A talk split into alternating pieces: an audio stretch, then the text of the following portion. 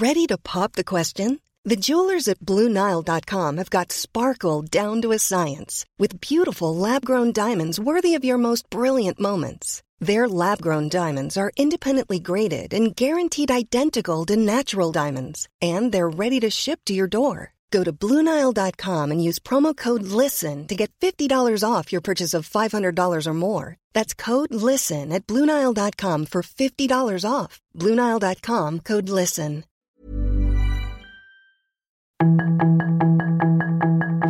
Tarde a tarde, lo que necesitas saber de forma ligera con un tono accesible. Solórzano, el referente informativo.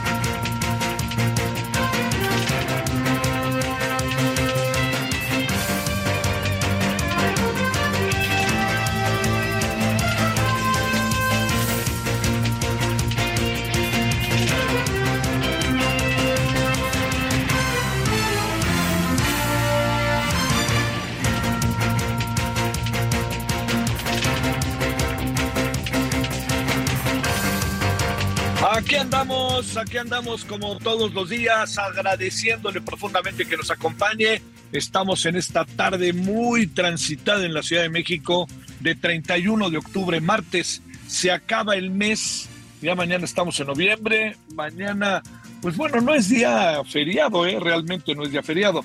El día feriado más se toma el 2 pero hoy los que circulan por las calles de la Ciudad de México y muchas otras calles del país seguramente se están, están percatándose de la medida de las posibilidades de los niños y niñas vestidos de, pues bueno, de Halloween se llama, pero pues bueno, un poco es, un, es, es la fiesta también, en donde ellos salen a pedir dulces, entonces, pues en algunos casos se puede, en otros casos hay que tener mucho cuidado, ni hablar, eso es lo que ya se vive, no andemos con ingenuidades ni candideces.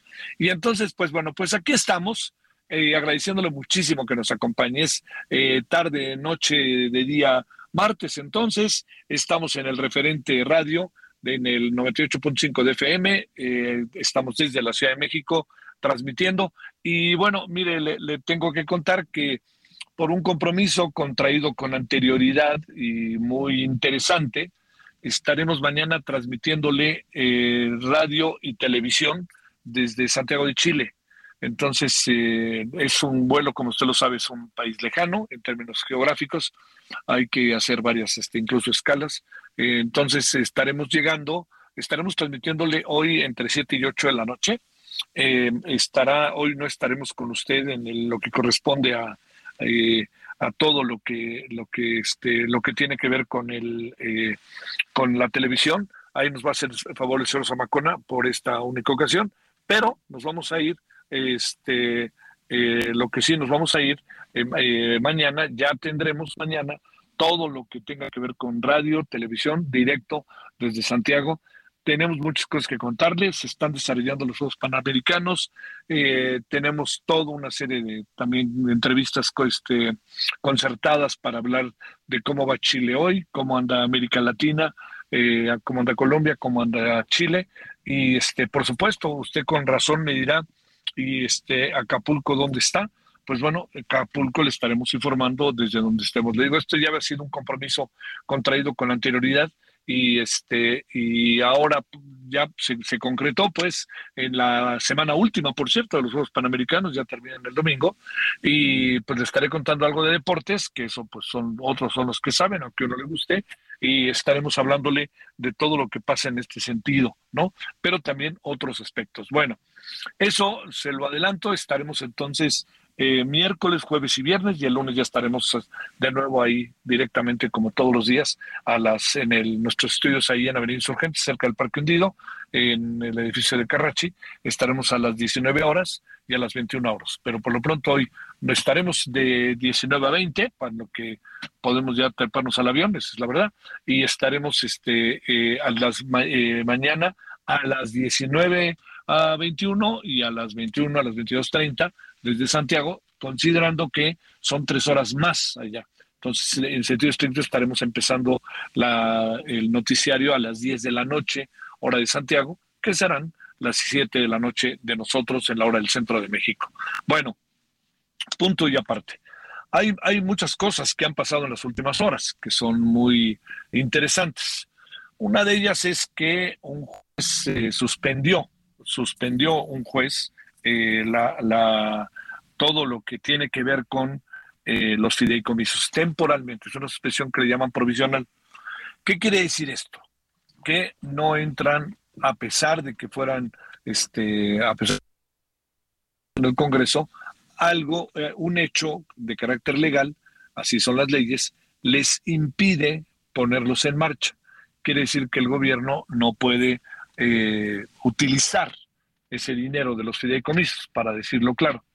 Aquí hay varios amparos que son, incluso hay un amparo colectivo, y eso lo marca la ley. Y eso tiene un lado muy positivo, para un lado y para otro, ¿eh? No crea que solamente lo pienso por los fideicomisos, hay muchas cosas en donde los ciudadanos tenemos derecho a defendernos.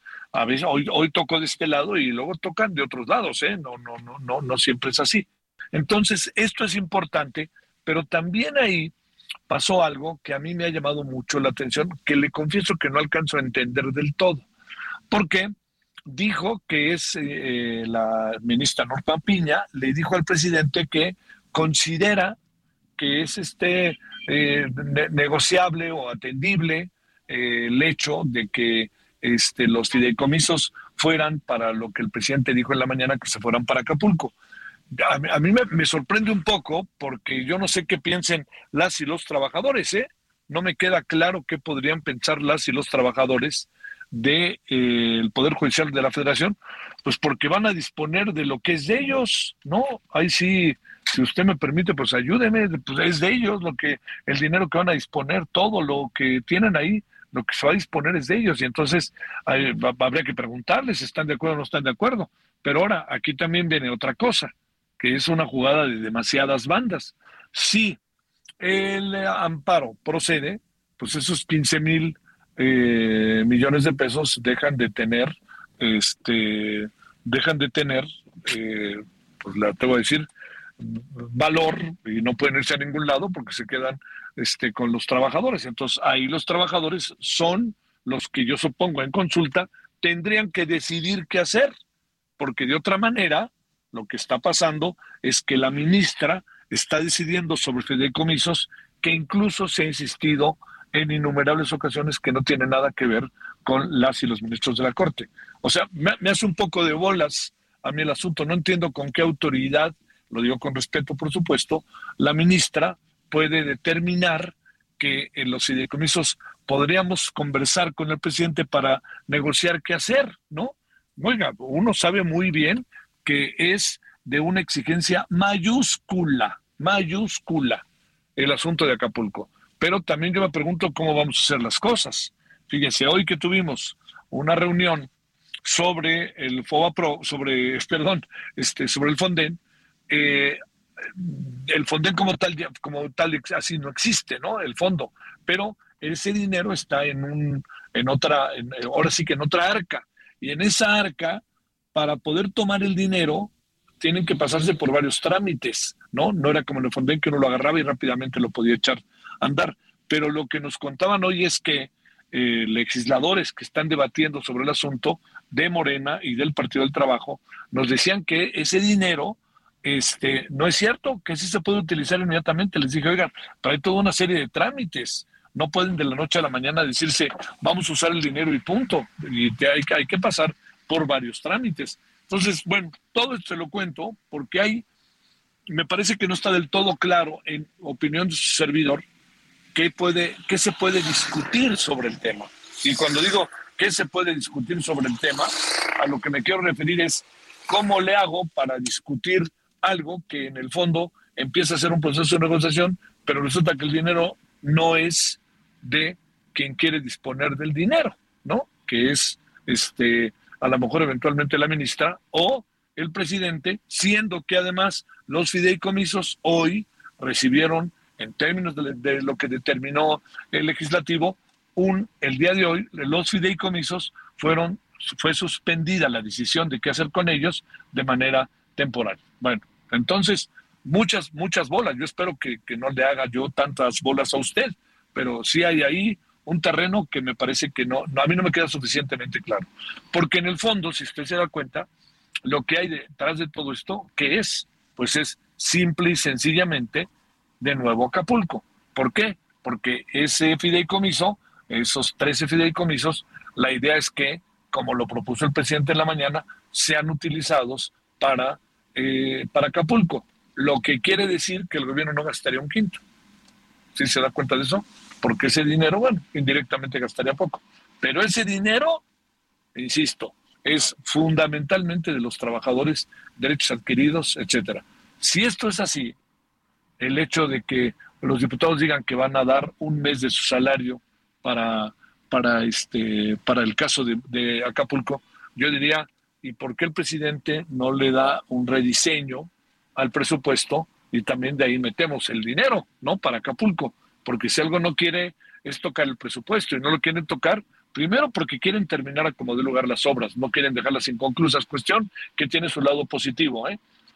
Pero segundo, la obra no costaba 10 pesos y ahora cuesta el doble, ¿me entiende? Y si hablamos de millones y millones y millones y millones de pesos, cuando se habla del doble de millones y millones y millones de pesos, pues se ha de imaginar que este, eh, yo le, diría que eso está, pero bastante complicado, ¿no? Es muchísimo dinero. Bueno, pues entonces, ¿qué, qué vamos a hacer? ¿De dónde va a salir el dinero de Acapulco? Pues ahí están ya, por lo menos aseguran que hay dinero, ¿eh? Aseguran una y otra y otra vez que hay dinero. Yo quisiera pensar que sí lo hay este, y que sí lo va a haber y que ese dinero va a ser para los, las y los acapulqueños. Hoy el presidente, entrando en un punto y seguido, está en Acapulco. ¿Qué hace en Acapulco el presidente? Hasta donde se sabe, eh, está dando en, los, en uno de los helicópteros del ejército porque ya usamos los helicópteros y ya usamos los aviones de la Fuerza Aérea, este, lo que está haciendo el presidente es eh, dar un sobrevuelo necesario, muy necesario, sobrevuelo que el presidente está llevando a cabo, pero en serio yo le diría muy necesario para que el presidente sepa exactamente qué es lo que está pasando. Entonces, eh, ya veremos al rato si hay al rato una, este, si al rato hay una, eh, digamos, un, un, este, un, comunicado, una conferencia de prensa o mañana en la mañanera nos vuelve a decir por dónde andan las cosas y entonces ahí sabremos exactamente qué pasa. Pero bueno, por lo pronto el tema, se lo digo hoy, de lo que se, el tema que se convirtió en el tema del día, lo debo de confesar, al final, obviamente es Acapulco, ¿eh? todo el tiempo es Acapulco. Yo no entiendo cómo algunos medios de comunicación no le siguen dando la enorme importancia que tiene Acapulco y como que pasan a segundo plano. Yo no sé si alguien le está diciendo que no lo hagan o yo no sé si han acabado por demostrar su, su digamos, su, su, interés por un asunto de tanta envergadura como es el que estamos haciendo referencia. Bueno, lo que sí le digo, este, eh, yo, yo lo que coloco en el centro como, como eje es que este, en la importancia que tiene Acapulco, la presencia del presidente, veremos a qué conclusiones llega. Eh, a mí yo sigo pensando que esto es de primerísima importancia porque eh, lo que tenemos que pensar es que está de por medio la vida de una gran cantidad de personas, una gran, gran cantidad de personas. Hay mucha gente que está en vilo, sigue en vilo y no está nada bien. Bueno, todo esto lo cuento para que echemos a andar las cosas de hoy. Le insisto, vamos a estar entre 19 y 20 horas y nos vamos directamente ahorita con un resumen, con lo más importante para que sepa qué ha pasado en las últimas horas. E inmediatamente después vamos a regresar y tenemos varias conversaciones concertadas, sobre todo para ver cómo van las cosas. Entiendo la importancia que tiene que esté el presidente, pero el presidente no, no es el único, el único factor hay que ver qué anda pasando con todas las instancias de gobierno y hay que ver qué está pasando con la ciudadanía en Acapulco. Hoy, hace ocho días, empezó la pesadilla inimaginable lo que iba a pasar, ¿no? Y mire, hoy estamos a ocho días. Vámonos con un resumen allá al estudio con lo más importante del momento. La información de último momento en el referente informativo. El presidente Andrés Manuel López Obrador propuso un acuerdo al Poder Judicial de la Federación que consiste en que se destinen los 15 mil millones de pesos que fueron eliminados de sus 13 fideicomisos para apoyar a los damnificados de Acapulco Guerrero por el huracán Otis. El mandatario mencionó que habrá que esperar a que se publique la ley de ingresos, el presupuesto y luego esperar a que no haya controversia como lo han planteado la oposición. La Secretaría de Relaciones Exteriores informó que hasta la mañana de este día, las autoridades mexicanas habían localizado a 305 personas extranjeras que eran buscadas, de acuerdo a solicitudes de sus países de origen y representaciones diplomáticas en México tras el paso del huracán Otis en Acapulco. Dicha dependencia indicó que Belice, Croacia, Reino Unido y Uruguay se suman al grupo de países de quienes se han encontrado en su totalidad a sus ciudadanos reportados en búsqueda. Homero Fuentes Ayala, coordinador administrativo de la Fiscalía General del Estado de Morelos, fue detenido por elementos de la Fiscalía Especializada en Combate a la Corrupción por su presunta responsabilidad en los delitos de ejercicio abusivo de funciones, delitos cometidos por servidores públicos y coalición. El funcionario es ubicado como operador estratégico del fiscal estatal Uriel Carmona Gándara. La Auditoría Superior de la Federación señaló probables irregularidades por 7.246 millones de pesos en la cuenta pública 2022, de los cuales recuperó 1.397 millones y quedan pendientes de aclarar 5.849 millones más. La mayoría del Pleno del Congreso de la Ciudad de México le negó su solicitud de licencia temporal a la alcaldesa de Álvaro Obregón, Lía Limón, quien buscaba la candidatura para la jefatura de gobierno de la Ciudad de México. Mediante un oficio, la edil panista había detallado que esta licencia sería por 30 días naturales y que irá del 5 de noviembre al 4 de diciembre. Azahara N., la joven que participó en una pelea al exterior de una secundaria del municipio de Teotihuacán, Estado de México, fue encontrada penalmente responsable por el delito de homicidio calificado en contra de Norma Lisbeth, estudiante que murió por un traumatismo cráneoencefálico luego de verse involucrada en un supuesto caso de bullying. De acuerdo con la autoridad judicial, será el próximo 8 de noviembre cuando el juzgador emita la condena correspondiente. El gobierno de Bolivia decidió romper sus lazos diplomáticos con Israel en rechazo a su ofensiva desproporcionada en la franja de Gaza. Así lo informó el Ministerio de Exterior en una conferencia de prensa. El portavoz de las brigadas Al-Qassam, brazo armado del grupo islamista palestino Hamas, afirmó que en los próximos días van a liberar más rehenes que tomaron durante el ataque del pasado 7 de octubre contra Israel.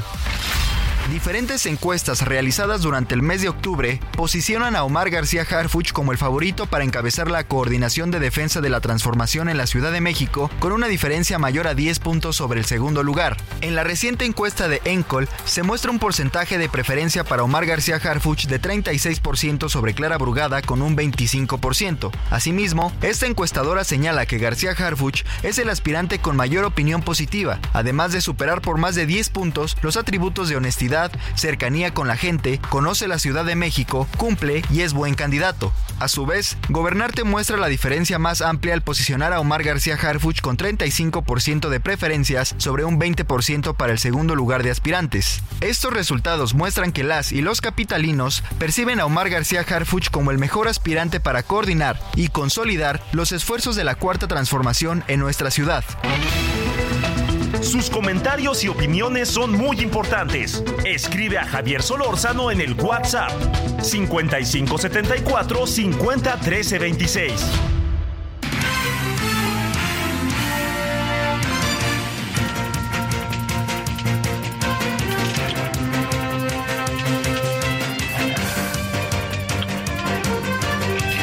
Aquí andamos de vuelta. Estamos en el 98.5 de FM Heraldo Radio. Eh, estamos en referente radio de esta tarde-noche eh, y también estamos, pues bueno, siguiendo a detalle todo lo que sucede en Acapulco. Eh, estamos tratando de comunicarnos. Hay, como usted lo puede imaginar, todavía muchas dificultades. Las cosas no fluyen tan fácilmente todavía. Es, es obvio, después de lo que hoy hace ocho días empezaba a pasar en el, en el puerto de Acapulco y en otras zonas como Coyuca de Benítez, etcétera, ¿no? Bueno, pero por lo pronto, lo que sí le cuento es que eh, le, lo que hoy, antes de que vayamos a Acapulco, es, se dio un hecho, pues de estos que van armando un escenario eh, tarde y temprano, al cual quieren de nuevo meter al fiscal de Morelos, el, el señor Ulises Carmona. Entonces, nos vamos hasta eh, Morelos, precisamente hasta Cuernavaca, con Guadalupe Flores. Guadalupe, te saludo con gusto. Pues, ¿qué pasó en las últimas horas? Hola, ¿qué tal Javier? También te saludo con gusto desde Cuernavaca, Morelos. Y pues hoy precisamente fue detenido el brazo eh, financiero del fiscal de Morelos, Uriel Carmona Gándara.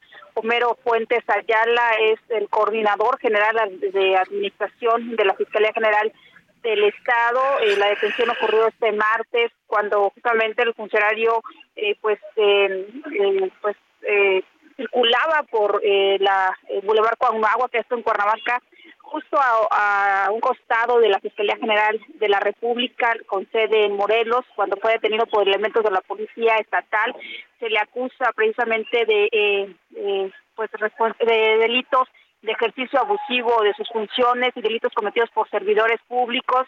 Además, también se le acusa de la suspensión en el pago del personal de la Fiscalía Especializada en el Combate a la Corrupción. Prácticamente estas dos fiscalías, Javier, la Fiscalía General del Estado y la Fiscalía eh, anticorrupción han entrado en una confrontación, en una disputa. Eh, la Fiscalía General del Estado se encarga de la parte administrativa, el pago de nómina de la Fiscalía Anticorrupción. Sin embargo, eh, pues se han detenido pagos y acusan justamente a Homero Fuentes de retener esos pagos a los trabajadores de la Fiscalía Anticorrupción. Y es la misma Fiscalía Anticorrupción la que ordena a, eh, pues su detención. Hoy ya eh, Homero Fuentes, brazo financiero de Uriel Carmona Gándara, está en el penal de Tracholoaya, en el municipio de Xochitepec, en Morelos, después de que fue certificado en Torre Morelos, perteneciente pues a la Comisión Estatal de Seguridad, una certificación médica ya fue trasladado al penal de Tracholoaya, se espera que en las próximas horas pues sea presentado ante el juez para que se le formule la audiencia, esta audiencia de imputación. La información, Javier.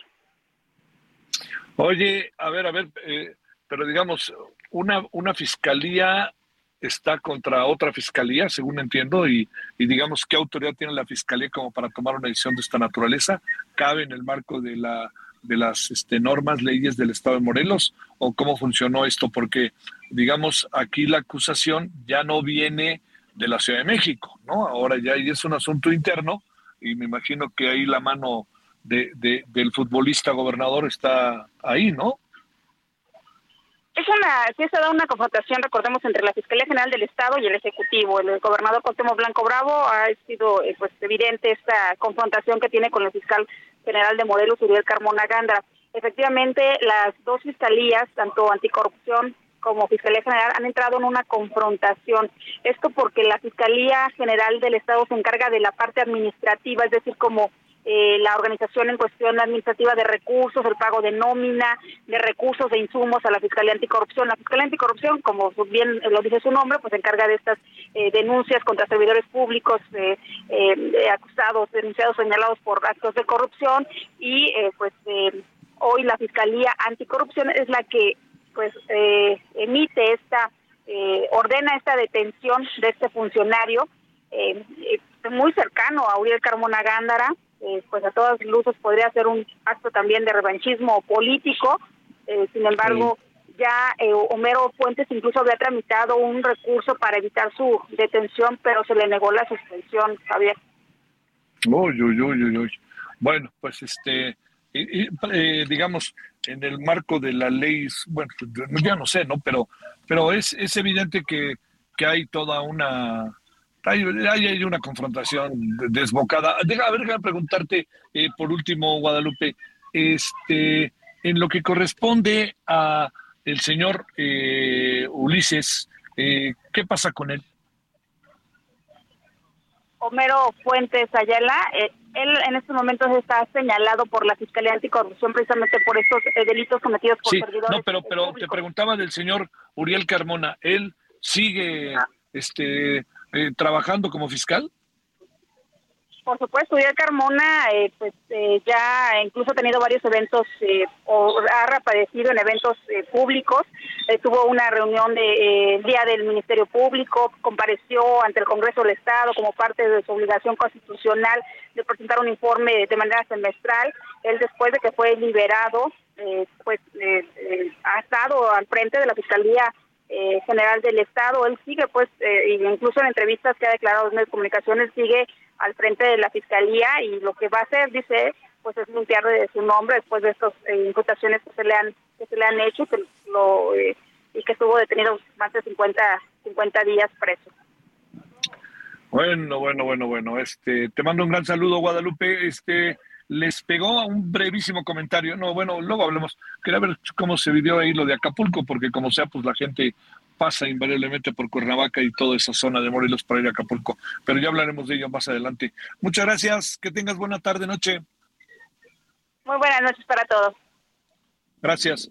Bueno, nos vamos a una pausa eh, a ver algunas cosas. Eh, eh, digamos, por lo pronto, bueno, ya le conté lo de los fideicomisos, de lo que está ahí pasando, de lo que ha determinado un juez, que se suspenden este, la decisión tomada por el Congreso, pero también de la misma manera, le cuento que andan ahí en una singular negociación Norma, la ministra Norma Piña con el presidente. Pausa. El referente informativo regresa luego de una pausa.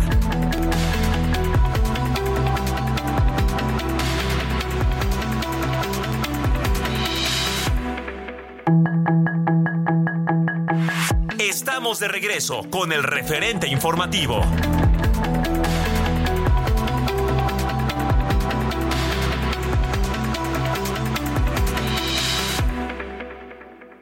Tras el devastador paso del huracán Otis, la CFE trabaja día y noche para restablecer la red eléctrica en Guerrero.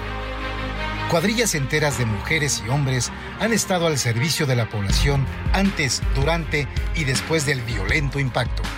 En tan solo siete días se ha restablecido el suministro eléctrico a la normalidad. CFE, somos compromiso, somos entrega. CFE, somos más que energía. Gobierno de México. En el referente informativo le presentamos información relevante. La Secretaría de Relaciones Exteriores anunció que ascendió a 305 el número de extranjeros localizados en Acapulco. CFE restablece en Guerrero el 75% de energía eléctrica. Mañana llegará a 85%. Detienen a Homero Fuentes, brazo derecho del fiscal Uriel Carmona de Morelos. A Sahara N, quien mató a Norma Lisbeth a golpes afuera de una secundaria del Estado de México, fue declarada culpable. La Auditoría Superior de la Federación señala irregularidades por 7.246 millones de pesos en la cuenta pública 2022.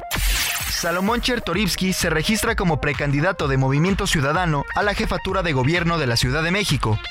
Congreso de la Ciudad de México niega licencia temporal a Lía Limón. Bolivia rompe relaciones diplomáticas con Israel. Jamás promete liberar a más rehenes.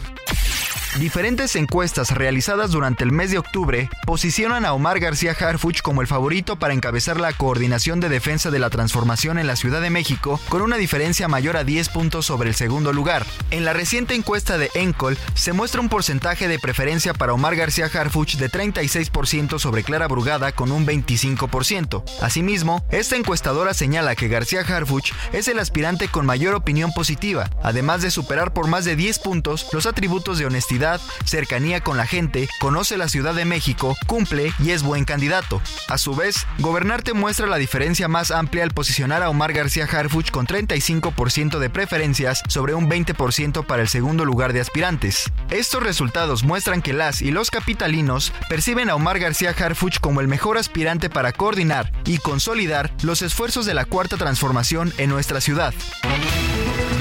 Sus comentarios y opiniones son muy importantes. Escribe a Javier Solórzano en el WhatsApp 5574 50 13 26. Is this the real life? Is this just fantasy? Caught in a landslide, no escape from reality. Open your eyes. Look up to the skies and see. I'm just a poor boy. I need no sympathy. Because I'm easy come, easy go. Little high, little low. Any way the wind blows doesn't really matter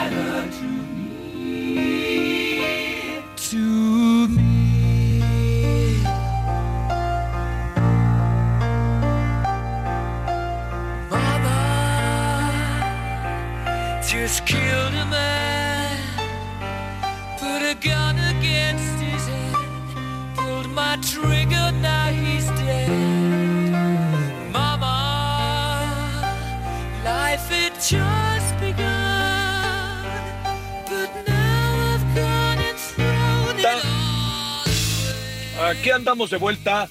Eh, gracias que sigue con nosotros. Estamos en el 98.5 de FM. Heraldo Radio, pues una, una, diría yo, de las grandes, grandes canciones, de las grandes rolas de, de, Queen.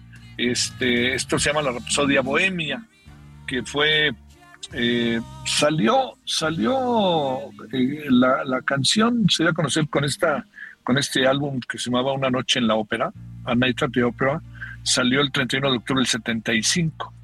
Muy importante se convirtió en esta, pero realmente muy, muy importante, diría yo, que, que este, una de las canciones más emblemáticas de Queen y de Freddie Mercury, con esa voz excepcional y cómo le rompió este, de manera tan, tan drástica, ¿no? Los escasos, los equilibrios que tenía originalmente el equipo original de la banda y luego al final cómo se conjuntó todo un, realmente una, un proceso musical verdaderamente, este, me, me atrevo a decir, histórico y virtuoso, ¿no? Bueno, ahí estamos con Queen y la eh, muy famosa Rapsodia, muy, pero muy famosa, me atrevo a decir, de estas que son las que uno sabe que siempre este, se siguen, la de la Rapsodia Bohemia. Bueno, vámonos.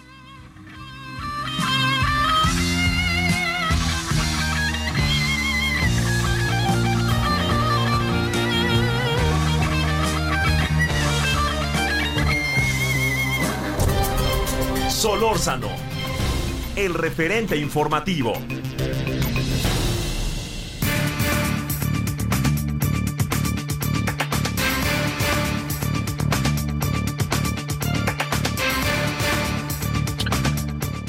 Bueno, aquí andamos de vuelta agradeciéndole profundamente que nos acompañe eh, con muchas cosas hoy.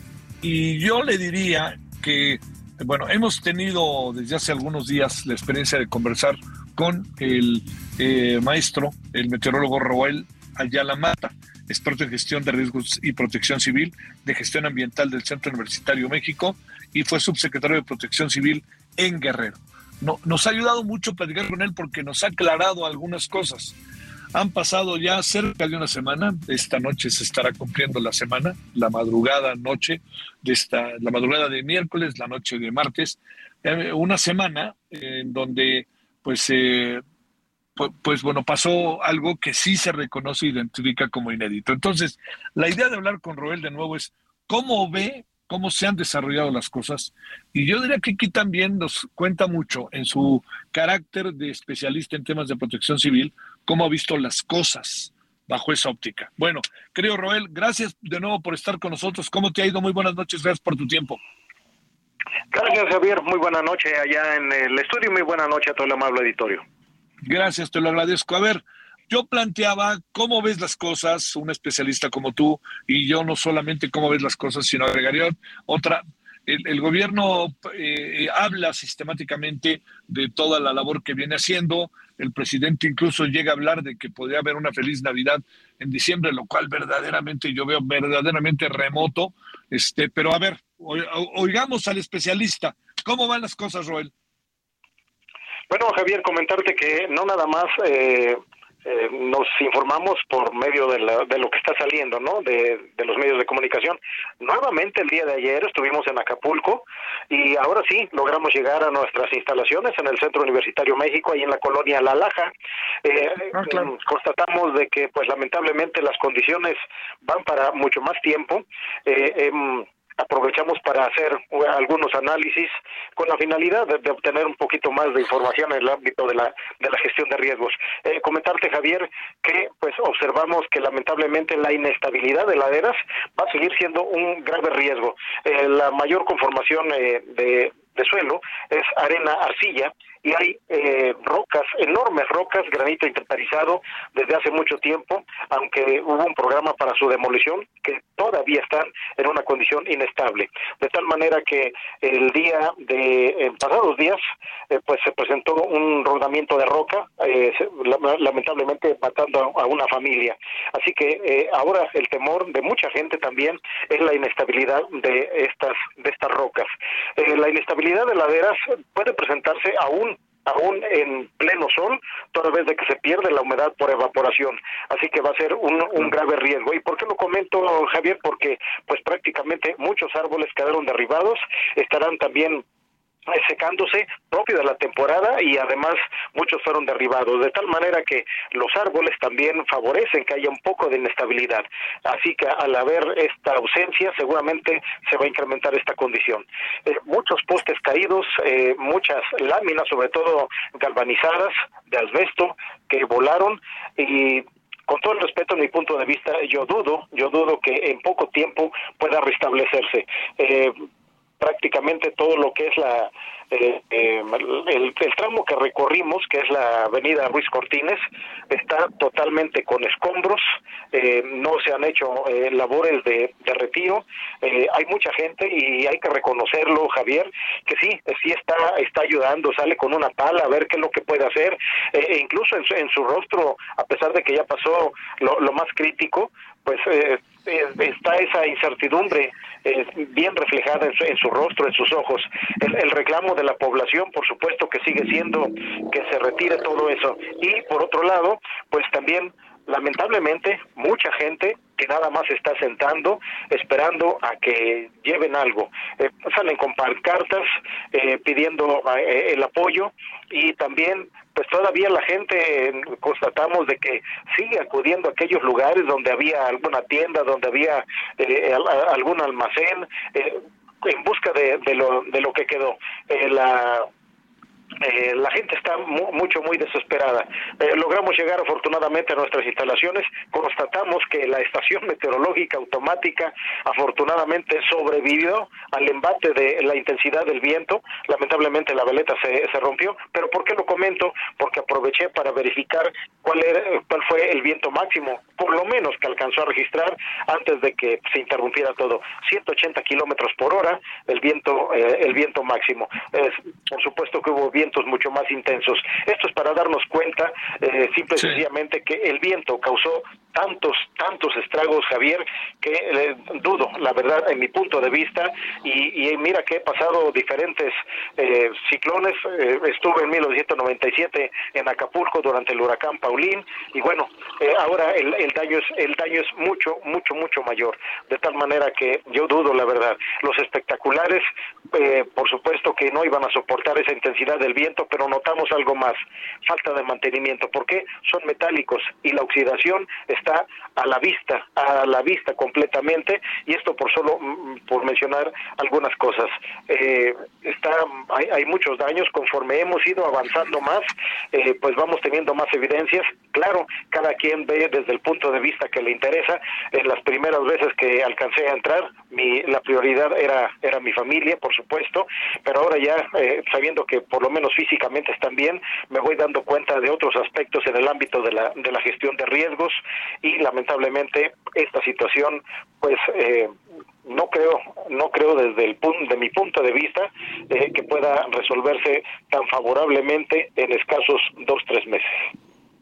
Eh, Roel a ver, déjame plantearte, este, eh, a ver, eh, he, he, seguido lo más de cerca posible leyendo eh, investigaciones, leyendo lo que dicen diferentes agencias dedicadas precisamente a informar sobre la llegada de los de las tormentas tropicales, de los huracanes, de las transformaciones que a lo largo de su desarrollo los huracanes pueden tener. Y pareciera que, que sí había indicadores, yo no sé qué tanto hubiera servido tenerlos pues tan a la mano, etcétera, que a lo mejor el gobierno estatal, eh, federal, estatal y municipal no consideraron. ¿Es, ¿Es así o es un debate, si te soy sincero, Roel, para decirlo claro, que no, que no es muy útil que digamos en este momento? Eh, no, Javier, lo he comentado en otras ocasiones. ¿eh? Esta es la cuarta vez que he tenido la oportunidad de, de, de participar ahí en tu programa y lo he, lo, lo he, manifestado. Había muchos indicios de que mostraban de que esta situación podría darse. Insisto, el desplazamiento promedio, la velocidad eh, de los ciclones tropicales frente a las costas del estado de Guerrero, de 18 a 22 kilómetros por hora en promedio. Por supuesto que ha habido a mayores velocidades, ha habido incluso a menores velocidades, pero justamente frente a las costas de la entidad incrementan su velocidad de desplazamiento. Ahora, este, este sistema iba muy lento, ya lo comentamos, evolucionaba sobre aguas cálidas con un valor de 29 grados y además iba directo a una zona de 30 grados, no tenía otro camino hacia dónde irse. Y es por lógica, por lógica no se necesitan eh, muchos conocimientos ni modelos, era tan sencillo como hacer análisis meteorológico y poder identificar que las condiciones oceanográficas y atmosféricas estaban dadas para que fuese un, sistema de, esa naturaleza. Sucedió, eh, a muchos les sorprenderá, eh, he escuchado muchos comentarios de que dicen que les sorprendió, que los modelos no, no, no pudieron eh, predecir esto. Insisto, los modelos numéricos no son la perfección, Javier, lamentablemente. Por eso es, sí son una herramienta, se necesita hacer análisis meteorológico. Y, y como lo comenté, el, el modelo numérico dio eh, diferentes diferentes resultados en sus salidas de, eh, sus, de las corridas de diferentes trayectorias diferentes zonas de, de, probable impacto y una prueba más ahí está este ciclón tropical Pilar ¿Qué es lo que ha pasado? Los sistemas de alta presión obligaron a que su trayectoria fuera hacia Centroamérica. ¿Qué fue lo que pasó con, Miami? Mencionó que era muy probable o que tocara tierra en, el, en la República del Salvador. El Frente Frío, como lo mencionamos, el Frente Frío número 8, ha obligado que ese sistema recurve aún más está bajando un frente frío, el, el 9 además, y esto estará manteniendo esas condiciones pero está evolucionando lentamente sobre aguas cálidas. Se eh, continúa intensificándose, se, se intensifica y disminuye por esas entradas de aire frío. Y ahora, veamos cuáles van a ser los resultados de los modelos numéricos. Van a empezar a cambiar y este sistema eh, puede recuperar su, su, su, su intensidad y tener un movimiento ahora retrógrado completamente 180 grados de la dirección hacia donde se está yendo. E incluso he estado observando algunos eh, alguna información donde menciona que viene directamente a Guerrero nuevamente. No, las condiciones afortunadamente ya no son las mismas. La zona intertropical de convergencia se ha desplazado hacia el sur. Los frentes fríos han obligado que este sistema, y lo obligarán, porque el viento en el, en el Golfo de Tehuantepec estará eh, de componente norte y obligará a ese sistema a irse más hacia el sur. Las condiciones no, no son iguales. Aquí se necesita, insisto, hacer análisis meteorológico. Había indicios por supuesto que había indicios, Javier. A ver, cerremos con lo siguiente. Eh, hemos entrado también en una polémica, la cual este, pasa por los medios, por algunos medios y por algunos, por la opinocracia o los opinólogos, como lo queramos este, plantear, Roel, sentido de que el gobierno actuó o no ha actuado hasta ahora. Para el presidente, son sus adversarios conservadores neoliberales que lo atacan y atacan a su gobierno. Esto entiendo que es política, política, política, pero te pregunto, ¿hay indicios de que las cosas se estén haciendo bien? ¿Hay indicios de qué en relación a lo que está pasando y lo que está planteando el gobierno? ¿Y qué tanto, diría yo, qué tanto este, se está haciendo lo que se debe hacer cuando todavía tenemos una gran cantidad quejas, de molestias, de preocupaciones, de inseguridad e incluso de asaltos con testimonios concretos. Sí, en mi punto de vista, y espero que no, no haya alguna voy a ser directo, no hay alguna repercusión. Creo que estamos no, no, no, estamos haciendo bien las cosas, Javier. Desde el monitoreo de los sistemas meteorológicos, desde los procedimientos para emitir la información, desde los alertamientos para que esta, esta información llegue. Eh, eso, eh, por supuesto que no, nos hace falta mucho. Eh, voy a comentar rápidamente que muchas veces me han hecho una pregunta, en especial, Guerrero está, antes de esto, está eh, preparado para enfrentar un, sistema de esta naturaleza y soy sincero también, siempre esquivé la respuesta. ¿Por qué? Porque yo trabajaba en el gobierno y no podía decir que no porque iba, a, iba a repercutir, por supuesto, en, en, mi, en mi persona, en, en lo laboral y en muchos aspectos. Ahora hablo como ciudadano, hablo como ciudadano y lo que digo, ahí está la respuesta. ¿Estamos preparados? No, no estamos preparados. Eh, la otra, imaginen, imaginémonos, y ojalá y no suceda, los sismos no se pueden predecir. Estamos en una zona de alto riesgo. Y, imaginemos que pueda presentarse un evento, no de, de mucha magnitud, 5 o 6 grados. Sabemos lo que va a provocar, estamos preparados para reaccionar. Y la otra, los planes, los planes, Javier, debemos de tener planes para, en cuanto sucedan las cosas, saber qué hacer antes, durante y después.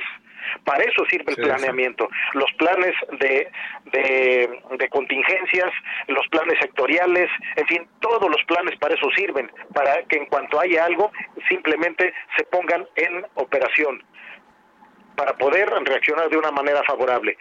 Nos falta mucho, Javier, y creo que las cosas, pues no, lamentablemente no se están haciendo como debería, en mi punto de vista, y espero que no tenga repercusión. Sí. En el, en el tiempo que estuviste en Acapulco, incluso en la estación, ¿alcanzaste a apreciar, escuchaste que hubiera altos niveles de inseguridad, alguna cuestión de esta naturaleza? Porque también entiendo que puede ser según la zona. No, por supuesto que sí hay inseguridad. Lamentablemente sí hay inseguridad, a pesar de que ya pasaron varios días.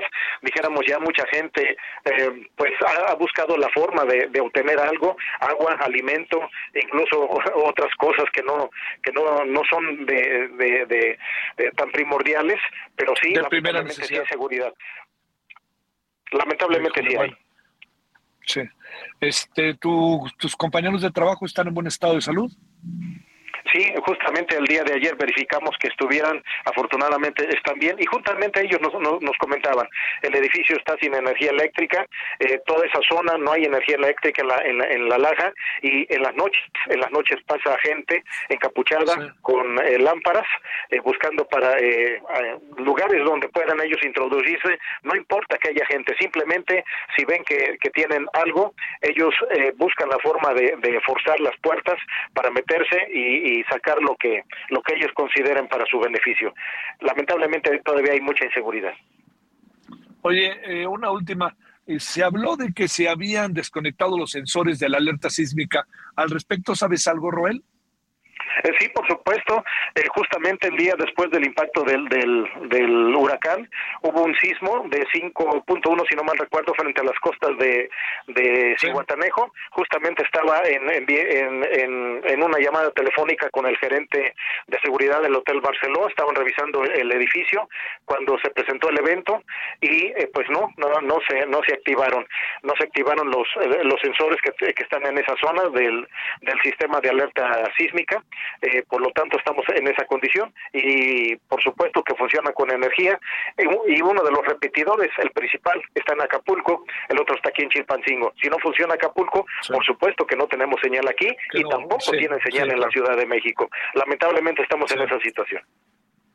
Bueno, Roel, te agradecemos profundamente que hayas estado con nosotros, eh, ver con la mayor de las claridades el asunto, sobre todo propositivamente, pero si hay cosas que no se están haciendo bien, a lo mejor el gobierno está concentrando demasiada las cosas y tendremos que abrirlo, ¿no? Este, eh, por lo pronto, pues lo de la Cruz Roja ya camina, que esa es una gran cuestión, y creo que el gobierno tiene, pues yo entiendo, una enorme responsabilidad y tiene una enorme preocupación, estoy cierto de ello, pero en esto es como todo en la vida, hay que pasar la bola, ¿no? Y hay que abrirse y abrirse y abrirse para que ayuden los que están alrededor, ¿no? Por supuesto, déjame terminar con esto, Javier. Eh, anteriormente, cuando había alguna situación de esta naturaleza, por supuesto que era eh, la prioridad reactivar el turismo, reactivar la, la, la, costera Miguel Alemán. ¿Para qué? Para que eso pudiese atender a, visitantes que de una u otra forma llegaban también con la finalidad de, ayudar y eso permitía que tuviera la población ingresos. Ahora, pues el reclamo, y justamente esta mañana fue mucho, muy evidente. ¿En qué sentido? En que si se otorga el apoyo como se ha dicho, a las personas más necesitadas, pues, ¿qué van a hacer? O sea, ese, apoyo lo van a tener, pero se necesita reactivar también la, la, zona turística para que de ahí se vaya también, eh, vaya teniendo una, una influencia positiva hacia el resto de la población. Te mando un gran saludo, Roel, y mi agradecimiento que estuviste con nosotros. Gracias, Javier. Para todos una excelente noche y estamos al pendiente. Roel, que en verdad nos ha dado, este, él, él trabaja en todo lo que tiene que ver con las cuestiones meteorológicas, este, le diría yo, sobre todo porque él, él está ahí directamente desde siempre, ¿no? Y nos dio ahí un punto de vista que a mí me parece muy importante porque nos ha permitido tener como más conocimiento, más razonamiento, diría yo, de lo que está pasando. Bueno, este, ya no le pude contar a detalle, pero ahora que Heriberto se va a quedar con usted, ocho cuerpos encontrados en Tamazula presuntamente fueron ultimados en Sinaloa, allí en Durango. La, se ha iniciado una carpeta de investigación. Bueno, este, oiga, entonces mire, mañana estaremos desde Santiago de Chile, ojalá nos acompañe yo le agradezco mucho, le agradezco mucho a Alberto que esté por ahí y estaremos transmitiendo radio y televisión desde allá. Ojalá nos acompañe y por supuesto, ¿eh? estaremos al detalle. Es un compromiso que tendríamos ya de hace tiempo, pero estaremos al detalle. Cuente con ello, con todo lo que pase en Acapulco. Es nuestra prioridad número uno y estaremos ahí. Bueno, pásela bien, siga con nosotros. Aquí andamos.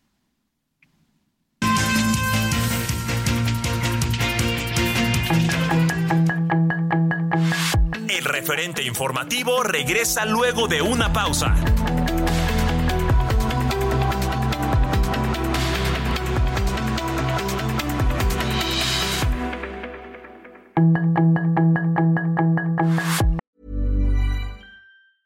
Hey, it's Ryan Reynolds, and I'm here with Keith, co star of my upcoming film, If, only in theaters, May 17th. Do you want to tell people the big news? All right, I'll do it. Sign up now and you'll get unlimited for $15 a month in six months of Paramount Plus Essential Plan on us. Mintmobile.com slash switch. Upfront payment of $45 equivalent to $15 per month. Unlimited over 40 gigabytes per month. Face lower speeds. Videos at 480p. Active Mint customers by 531.24 get six months of Paramount Plus Essential Plan. Auto renews after six months. Offer ends May 31st, 2024. Separate Paramount Plus registration required. Terms and conditions apply if rated PG. Estamos de regreso con el referente informativo.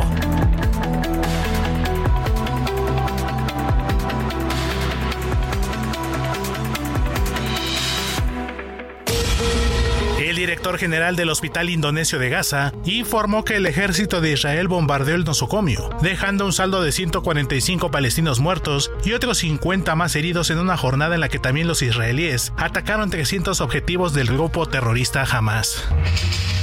El secretario de Estado de Estados Unidos, Anthony Blinken, volverá este martes a Israel para reunirse con representantes del gobierno local, en su segunda visita desde el inicio de la guerra, luego de reunirse el pasado 11 de octubre con el primer ministro israelí Benjamin Netanyahu.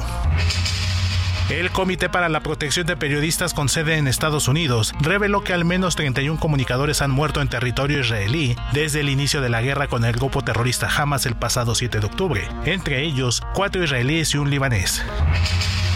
Dos personas heridas dejó un ataque a balazos en un hospital en la ciudad de Toda, en Japón, perpetrado por un hombre de 86 años quien huyó a una oficina postal de Guarabí, una localidad aledaña, donde tomó a varias personas como rehenes para ser detenido posteriormente. El jefe de la Agencia de la ONU para los Refugiados, Filippo Grandi, reveló que el número de refugiados y desplazados en el mundo llegó a la cifra de 114 millones de personas, siendo los conflictos armados la principal causa, seguido de las sequías y los estragos climáticos. El presidente de Chile, Gabriel Boric, advirtió que se cometieron errores durante el segundo intento por redactar una nueva constitución y que la propuesta constitucional que se votará en diciembre próximo, elaborada por un órgano de mayoría conservadora, no es de consenso. La presidenta de Perú, Dina Boluarte, comenzará este miércoles su participación en la cumbre de líderes de la Asociación de las Américas para la Prosperidad Económica en Estados Unidos, como parte de su estrategia para fortalecer la proyección internacional del país inca. Para el referente informativo, Héctor Vieira.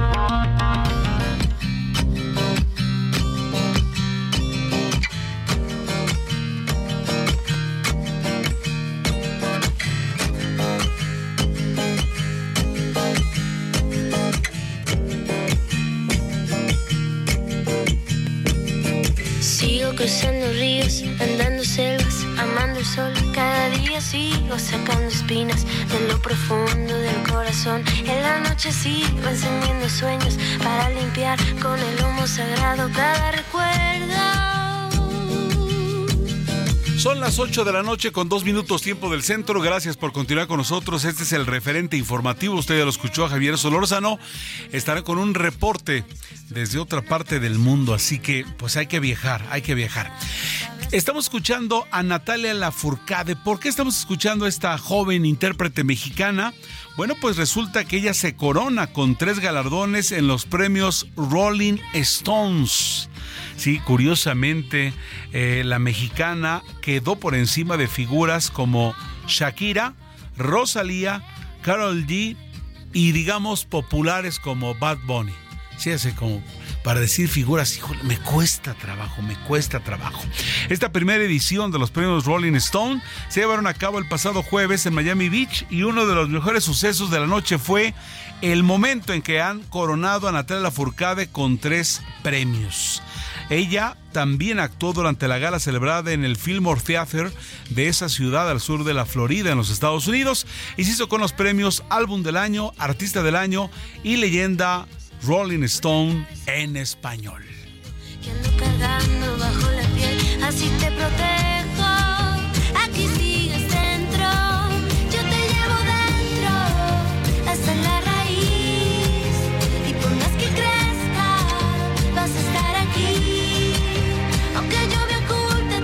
Estamos en esta noche acompañándoles, es martes, gracias por estar con nosotros. Mucha gente lo ubica este martes. ¿Por qué? Porque hace ocho días se estaba formando. Dicen muchas gentes, nuestro eh, compañero comunicador Toño, que es el, eh, conductor de Heraldo Noticias Acapulco, dice que el mismo martes estuvieron dando mensajes, tengan cuidado, se prevé un, una, la entrada de un huracán. ¿no? no había la dimensión de que iba a ser el 5, que es la máxima categoría, pero sí se mencionó ello. Era evidente que se hiciera de esta o de otra manera nos iba a sorprender porque nadie de ninguna manera eh, tenía en mente lo que iba a ocurrir. Estamos a ocho días de, de que esto empezó a pasar. Había incluso, digo, creo que la más famosa de todas ya se fue un congreso de minería, sí, que estaba por varios lugares en, el puerto y a mucha gente lo tomó por sorpresa, ¿no? Entonces, Hombre, nadie se esperaba, empezó a llover, dicen, empezaba a haber viento fuerte, empezaba a ser pertinaz en, en, Acapulco, hubo gente que sí se fue, pero la mínima. La verdad, digo, es muy fácil hablar, hablar eh, después, pero cualquiera de usted y yo creo que hubiéramos dicho, híjole, pues hay que resguardarse bien, etcétera. Nadie imaginó la dimensión de lo que iba a ocurrir. ¿no? De hecho, no, no había pasado en el puerto. Y, y, pues la verdad de las cosas es que, que es algo para, para, para sorprender y, y, lo que nos ocurrió pues fue terrible. Y esto a, ya hace ocho días. Tengo en la línea telefónica a Noemí Gutiérrez. Ella es reportera de Heraldo Media Group y es que este tema, evidentemente, en esta casa editorial no lo hemos dejado en nuestros diferentes espacios, digital, televisión, en la prensa escrita y, por supuesto, la señal de Heraldo Radio a través de todo el país. Vámonos con Noemí Gutiérrez, que es reportera de Heraldo Media Group, les decía, porque nos va a platicar en torno a que han evacuado ya a extranjeros del bello puerto de Acapulco, porque es bello, a pesar de que en este momento esté mal, mal, mal. Pero estamos seguros de que se va a levantar. Y también, pues nos va a platicar Noemí en torno.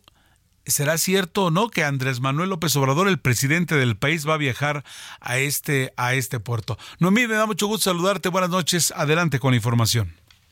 Hola Heriberto, muy buenas noches. Pues comentarte que Alicia Bárcena, secretaria de Relaciones Exteriores, indicó que han sido evacuados de Acapulco Guerreros 300 cinco ciudadanos extranjeros. Dijo que ya los nacionales de varios países pues ya se encuentran fuera de peligro. Dijo que la instrucción del presidente Andrés Manuel López Obrador es que se ha localizado a estas personas extranjeras que se mantenían en Acapulco, que quedó devastado tras el paso del huracán Otis. Dijo que así se está apoyando para que estén en una zona fuera de peligro. De estos eh, 305 personas son de países como Belice, Croacia, Reino Unido y la eh, Uruguay además de Alemania, Argentina, Brasil, Chile, Colombia, España, Japón, Perú y Suiza. Dijo que ya se tiene el 100% de personas localizadas de las que no se tenía algún reporte. Dijo que la Cancillería está haciendo esfuerzos para localizar a cualquier otra persona de origen extranjero que pudiera estar en Acapulco y que todavía pues no se ha podido comunicar con su representación diplomática o incluso por su familia, porque pues recordemos que las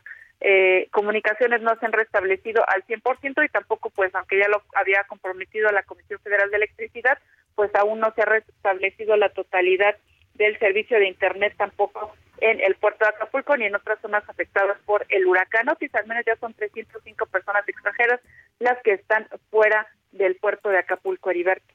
Qué interesante, de 12 países.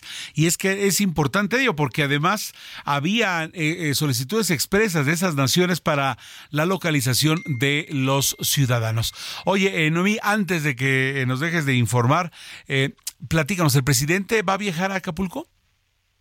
Sí, el presidente salió hoy a las 12.39 de Palacio Nacional para dirigirse al puerto de Acapulco. Dijo que lo iba a hacer en una aeronave de la Fuerza Aérea Mexicana. Sin embargo, él comentó que aunque tenía la reunión eh, de, con su gabinete para evaluar las acciones de apoyo para los afectados por el huracán Otis a las 4 de la tarde, pues hasta el momento el gobierno federal y la presidencia de la República han dado cuenta de esta eh, de este encuentro. El presidente dijo en la conferencia de prensa matutina que sería hasta este miércoles que en la conferencia de prensa matutina pues se darían a conocer todos los detalles de este plan de reconstrucción en donde dijo estaría presente todo su gabinete y además dio la instrucción de que ya a partir de mañana se empiecen a, se empiecen a otorgar todos estos apoyos a los damnificados. Se le preguntó incluso cuál sería el monto que se le va a dar a alguno de los damnificados a los afectados.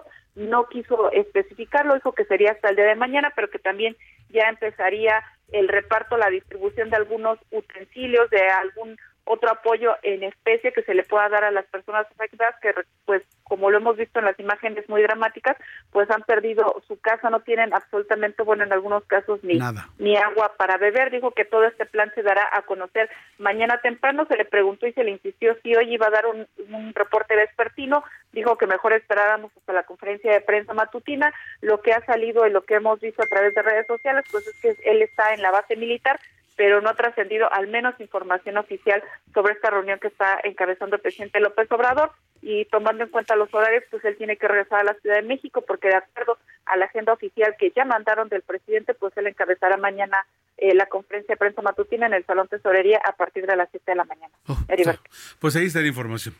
Eh, muchas gracias, Noemí, como siempre, al pendiente de la información. Noemí Gutiérrez, reportera del Aldo Media Group. Buenas noches. Muy buenas noches. Gracias. Hasta luego. Las 8 con 10 minutos tiempo del centro. Tengo, y de verdad, preste usted mucha atención, al presidente nacional de la Cruz Roja Mexicana, Carlos Frener Figueroa. ¿Cómo está, Carlos? Buenas noches. De verdad, muchas, pero muchas gracias por tomarnos la llamada.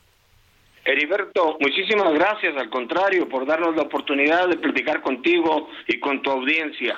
Pues eh, el asunto es muy sencillo. Eh, eh, estamos en el asunto de, este, vamos a ayudar, ¿cómo le hacemos?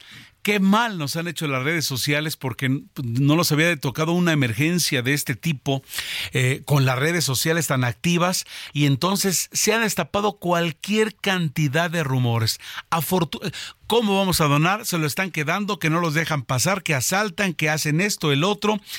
Y me da la impresión que una de las instituciones que eh, tiene una eh, percepción intachable es la Cruz Roja. Y la pregunta es, ¿podemos seguir con ustedes, con la Cruz Roja, para hacer llegar la ayuda para los damnificados, don Carlos? Heriberto, primeramente muchas gracias por expresarte así de la Cruz Roja.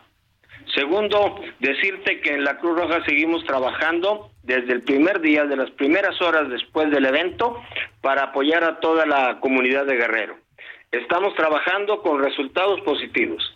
Estamos trabajando con una entrega de ya de más de 500 eh, toneladas de ayuda humanitaria, en la que, eh, según nuestros cálculos, hemos beneficiado en forma directa a 170 mil personas del puerto. Hemos entregado kits de alimento, hemos entregado kits de higiene, kits de limpieza, kit para bebé, que es muy importante, con cada una de sus características en cuanto a las necesidades que imperan para esos productos. En despensa hemos entregado aceite, arroz, frijol, lenteja, azúcar, lata de chiles, mermeladas, mayonesas, atún, eh, harina, sopas instantáneas. En higiene personal hemos entregado en todos esos tonelajes rollo de papel higiénico, jamón de embarra, pasta dental, toallas femeninas, toallas húmedas, desodorantes, rastrillos, toallas faciales, etcétera. En higiene para el hogar hemos entregado escoba, cloro, jabón del polvo, guantes de plástico, fibra, jergas, recogedores. Y para los bebés, en forma muy importante, papilla, leche en polvo que ayuda mucho a los niños, pañales que urgen en Acapulco, eh, toallas húmedas y aceites para bebé. Eh, estuvimos ayer en Acapulco, constatamos personalmente las necesidades de la gente del puerto. Las imágenes que vemos en los medios son imágenes del área, eh, digamos, de construcciones, hotelería destruida, edificios de departamentos destruidos, áreas comerciales totalmente devastadas, tanto por la destrucción del fenómeno como por la destrucción humana que hubo después en los actos de vandalismo y rapiña. Pero eh, lo que no podemos ver totalmente es a la población. Y Cruz Roja está velando por esa población que está eh, hasta este momento afectada, hasta este momento desesperada y que requiere de un apoyo en alimentos, en un apoyo en cuanto a sus viviendas y en eso estamos trabajando arduamente en nuestros centros de acopio, tanto aquí en nuestra sede nacional, en Vives 200, como en eh, las, las demás eh, delegaciones que tenemos establecida en 13 estados de la República Mexicana y que están acopiando eh, todo tipo de ayuda humanitaria para nuestros hermanos de Guerrero. Heriberto, sus Sí, señor. Bueno, eh, eh, eh, esto, es, esto es importante. Ahora, el punto es, yo quiero destacar que, se habla de, más hasta el momento de 250 voluntarios, porque hay que decirlo, quien está allí es, es, es un voluntario. Y lo que queríamos preguntar es, ustedes están súper organizados y nosotros evidentemente eh, creo que uno de los puntos para no dejar de hacerlo es, creo que todos confiamos en la Cruz Roja y entonces hay que acercarnos a la Cruz Roja porque evidentemente esto, don Carlos, apenas comienza. Este es el inicio de esta emergencia y va para largo, desafortunadamente. ¿Usted cree que va para largo? Usted estuvo allí en Acapulco, nadie le cuenta nada. Nadie. Mira, eh, das con un punto muy importante, Heriberto. Primero, tenemos cerca de 400 voluntarios trabajando en Acapulco. Eh, cada 10 días vamos a estar renovando esa flota personal tan humanitaria que es básica para el reparto de nuestra ayuda humanitaria y para la atención prehospitalaria en el puerto. Pero el tema es que esto no es a corto plazo, no es a tres días ni a una semana. El problema eh, de abastecimiento de alimentos empieza, apenas empieza. Y nosotros eh, tenemos eh, la intención de que en la comunidad, a través de los medios de comunicación tan importantes como es el de ustedes, estemos insistiendo en que se siga apoyando a esta población, porque luego el tema se enfría, viene otro tema, puede venir un tema más importante posiblemente, que lo dudo que lo haya, pero puede ser internacional y eso empieza a desmotivar a la gente, se les empieza a olvidar las necesidades tan imperantes que tienen tantos seres humanos en Acapulco y en los otros municipios aledaños, más de un millón y medio de personas. Nosotros hemos llegado hasta ahorita a 170 mil personas con la ayuda humanitaria. Eso significa apenas un 10-12% de la población que está afectada. Requerimos continuar, pero para continuar requerimos del apoyo permanente de los medios de comunicación que le estén recordando a la gente que tiene que acercarse a la Cruz Roja, en este caso, a donar, y que tengan la certeza de que lo que nos donen nosotros se recibe en mano a las 24 horas siguiente máximo. Entonces, estamos haciendo una gran labor de logística, camiones y camiones, trailers y trailers salen constantemente hacia Acapulco con la ayuda que recibimos un día antes aquí en sede o como lo vamos a hacer con los demás centros que están en la República. Señor, eh, entonces, buen por ese punto. Yo entrego algo y en 24 horas con esta infraestructura que tiene la, la, Cruz Roja, está llegando a quien lo necesita. Ahora, mi señor, ¿Cómo le hacen allá en Acapulco? Porque nosotros vemos que es un caos, que es, que es una es, es, algo tremendo lo que está ocurriendo allá. ¿Cómo le hacen allá?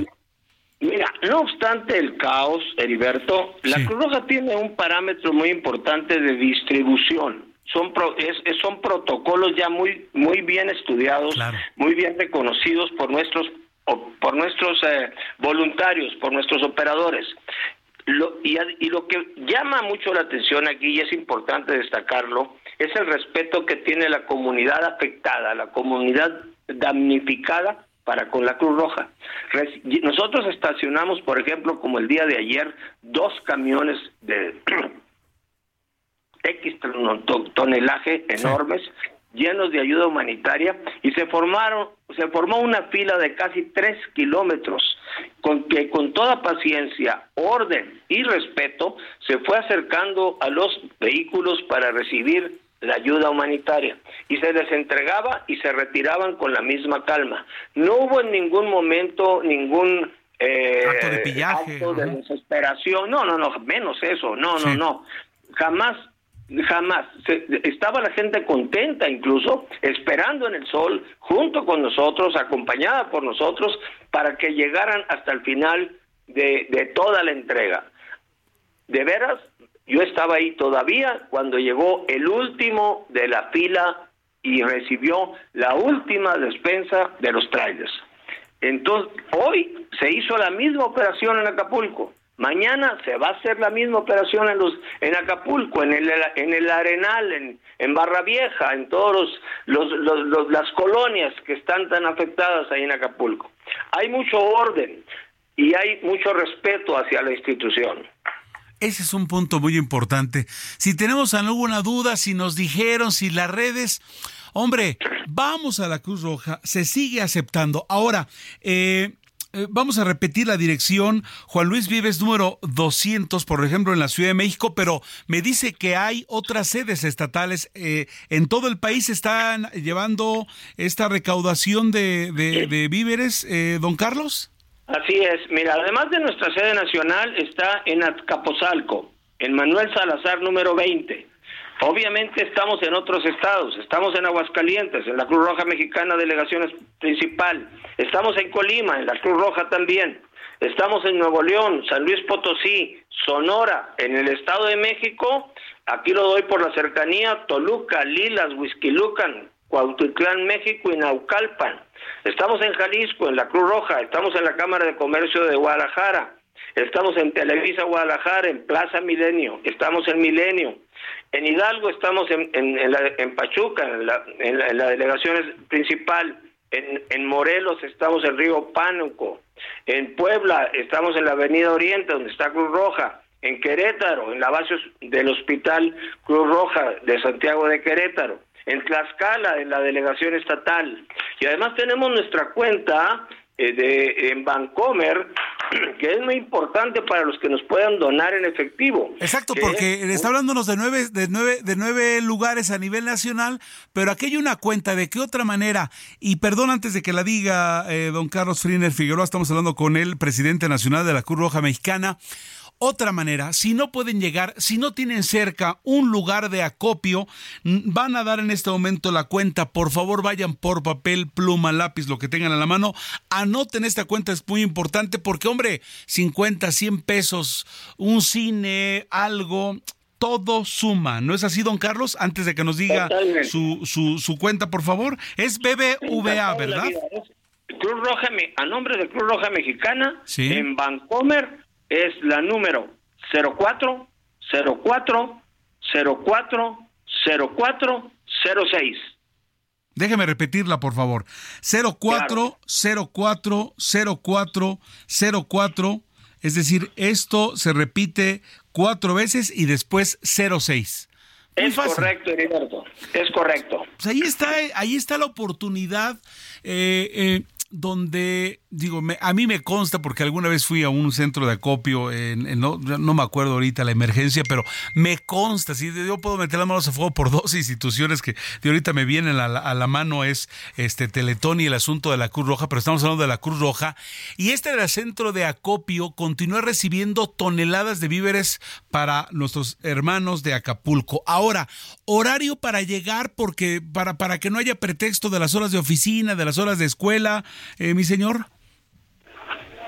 Nuestro centro de acopio en Luis Vive 200 es 24-7, Heriberto. A cualquier hora del día o de la noche o de la madrugada. El principal del todo el país. recibiendo acopio. Perfecto. Ahora, es evidente y pensemos los artículos perecederos, ¿no? Eso, a la hora de alimentación, cuestiones de higiene, que usted ya no los mencionó, es algo bien importante, de verdad, por eso esta llamada es, hombre, tienen sus dudas, con la Cruz Roja no hay medias tintas, es una institución seria, es una institución que hermana y que una vez más está poniendo toda esa, eh, eh, todo ese conocimiento para llevar a cabo y como usted lo ha escuchado de primera mano y en un solo día, lo que usted lleve, lo que usted lleve en 24 horas a más tardar, estará recibiéndolo algún hermano damnificado en Guerrero. Don Carlos, le agradezco infinitamente la atención de recibirnos esta llamada. ¿Me puede repetir el número de cuenta, por favor? Es cuenta BBVA de Cruz Roja Mexicana, si es tan amable. 04 04 04 0406.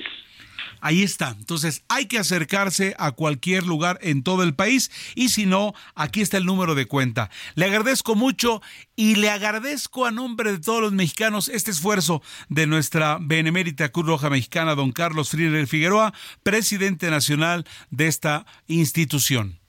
El agradecimiento de nosotros hacia ustedes, Heriberto, por dar a conocer las necesidades que requiere el Estado de Guerrero. Te mando un abrazo. Muchas gracias, señor. Un abrazo a nombre de todo el Heraldo Radio. Gracias. Buenas noches. Bueno, ahí está la, invitación.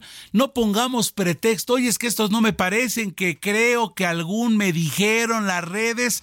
Vaya a la Cruz Roja Mexicana, done. Y si no, le doy el número de cuenta BBVA Bancomer 0404040406 y a donar que Acapulco nos necesita. Pausa y regresamos.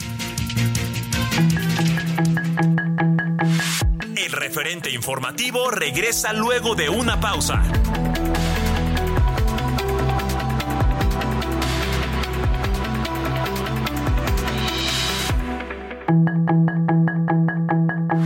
Estamos de regreso con el referente informativo.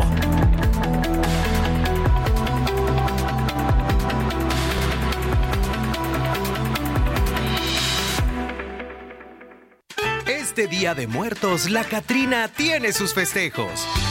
Vive el Festival Cultural de Calaveras del 28 de octubre al 5 de noviembre en Aguascalientes. Luz, magia, folclor, vino, toros, comparsas y mucho más. Vamos a la isla con toda la familia. Gobierno del Estado.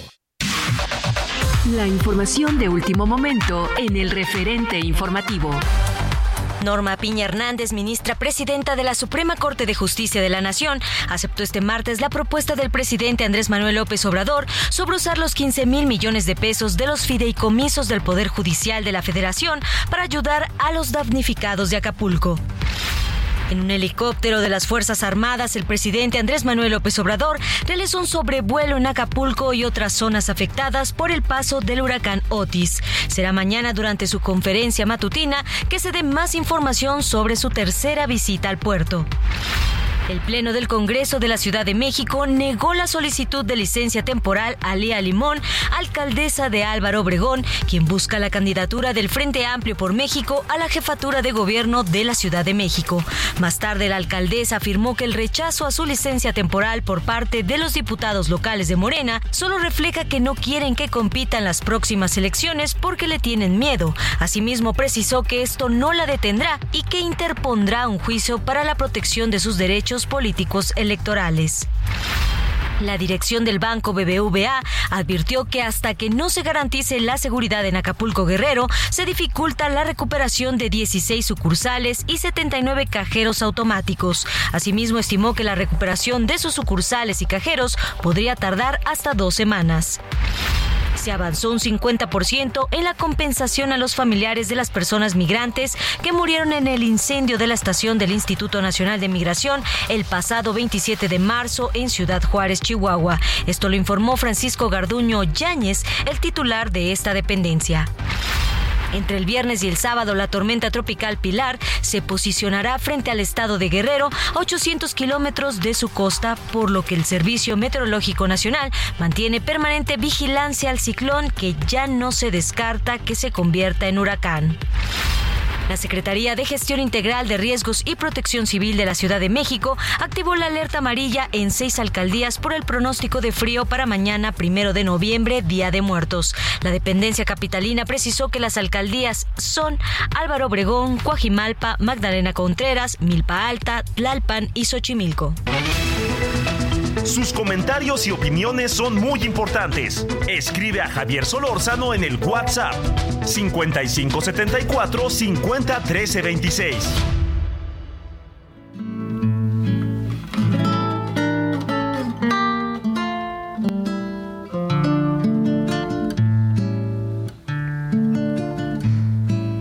No sé qué tienen las flores, llorona, las flores de un campo santo.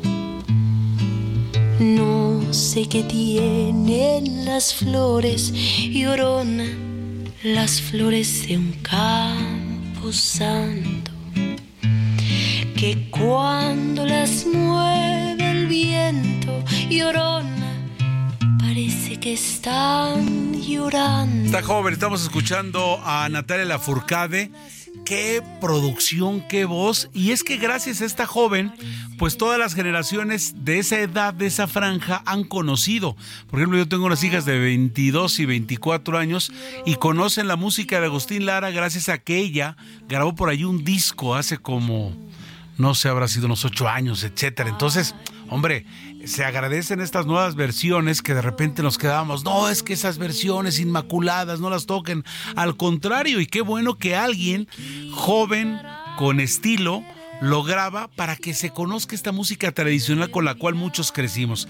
Y todo, estamos ahorita escuchando a Natalia Lafourcade porque nos da mucho gusto. Se ha coronado con tres galardones en los premios Rolling Stones celebrados allá en Miami. Bien, por Natalia Lafourcade.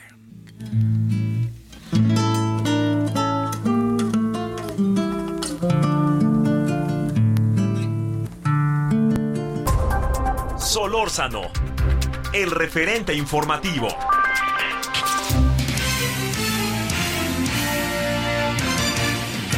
25 minutos antes de las 9 de la noche a través del Heraldo Radio en esta cadena nacional. Saludo cordial para ustedes que nos sintonizan en todo el país. Ciudad de México 98.5, Guadalajara 100.3, Monterrey 99.7, Oaxaca 97.7, Tepic 103.3, Istmo 106.5, en La Laguna 104.3, Tampico 92.5, Tuxtla Gutiérrez 88.3, Chilpancingo 94.7, Mérida 96.9, en Altiplano 96.5, Macale 91.7 HD4, Bronzeville 93.5 FM HD4 y por supuesto que estamos extrañando no estar en Acapulco en, en el 88.9, pero así las cosas, está en recuperación, va para largo y estaremos allí acompañándoles a través del Heraldo Radio. Por cierto, Diana Martínez, reportera del Heraldo Media Group, tiene información interesantísima y es que la ministra presidente de la Suprema Corte de Justicia de la Nación, Norma Lucía Piña, ha aceptado la propuesta del presidente Andrés Manuel López Obrador de destinar los fideicomisos del Poder Judicial de la Federación para apoyar a los damnificados por el huracán Otis.